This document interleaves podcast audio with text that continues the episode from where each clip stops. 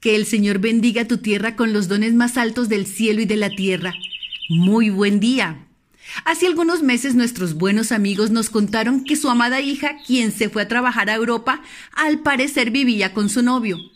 El choque emocional y espiritual fue muy fuerte, pues muchos de nosotros como padres de los años 90, 2000, aún deseamos ver salir a nuestros hijos, a nuestra pequeña, con vestido blanco y nuestra bendición.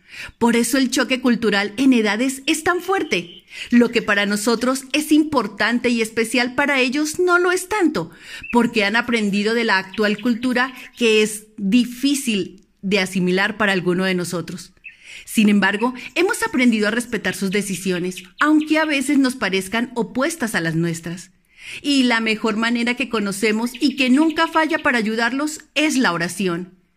Ir a los pies del Maestro y entregar nuestras angustias, nuestros temores, para que su poder se perfeccione en sus debilidades y al final interceder y bendecirlos para que en toda buena obra, en todo buen proyecto, les vaya bien en la vida. La gran noticia es que hoy esa pareja hermosa se casaron. Decidieron invitar a Dios a su relación y para nosotros como padres es la puerta para una vida llena de bendiciones y prosperidad. Es igual o mayor a la felicidad con la que ellos recibirán la llave de su nuevo hogar esperándolos para vivir en pareja sin miedos ni tabúes. Es el inicio de un nuevo muro, de todo un legado que ha empezado con nosotros o nuestros padres y abuelos, que es en la roca firme que es Jesús. Yo también viví esa misma situación hace siete años, cuando mi hija mayor, junto con su novio, decidieron vivir juntos.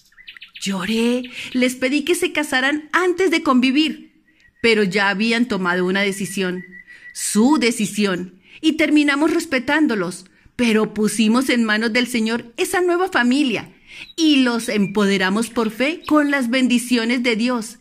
Y Él, que no se queda con nuestras peticiones, al poco tiempo ellos mismos decidieron casarse y han sido de gran gozo para todos. No quiero decir con esto que si no se casan les irá, mal. No, nada de eso. Pero lo que sí sé es que los ojos del Señor están puestos sobre los justos y sus oídos atentos a su clamor. Nuestra labor como padres la hemos venido realizando lo mejor que sabemos hacerlo y seremos su soporte siempre que lo necesiten. Estamos para ayudarlos física y emocionalmente, bendecirlos, apoyarlos. Lo que no debemos hacer es entrometernos en su relación. Ya están grandes, son mayores y no vivirán de nuestras experiencias. Ellos deben vivir las suyas aunque si te piden un consejo, debes estar allí para ellos. La palabra de Dios nos dice que el hombre deja a su padre y a su madre y se une a su esposa, y los dos se convierten en uno solo. Para ellos es una experiencia nueva que desean vivir, aunque muchas veces les parezca difícil. Y para nosotros como padres también lo es, porque quisiéramos que vivieran siempre bien, sin tener que pasar por muchas situaciones que nosotros vivimos o que sabemos lo difícil que puede llegar a ser. Pero si no les permitimos madurar, será un hogar dependiente y débil en su interior.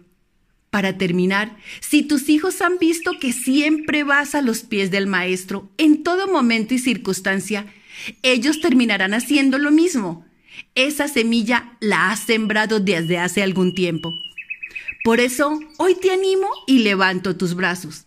Si tu hijo, hija, está queriendo vivir su vida muy diferente a lo que la palabra de Dios dice y tú le has inculcado, esa es su etapa, es su decisión. Buscan madurar y a veces esta es la manera.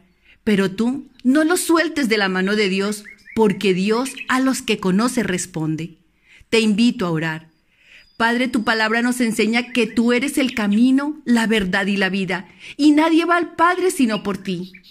Hoy como padres te agradecemos la bendición de esta gran labor, pero te suplicamos que como Padre Omnipotente tengas en la palma de tu mano a nuestros hijos y que seas tú su consejero y amigo.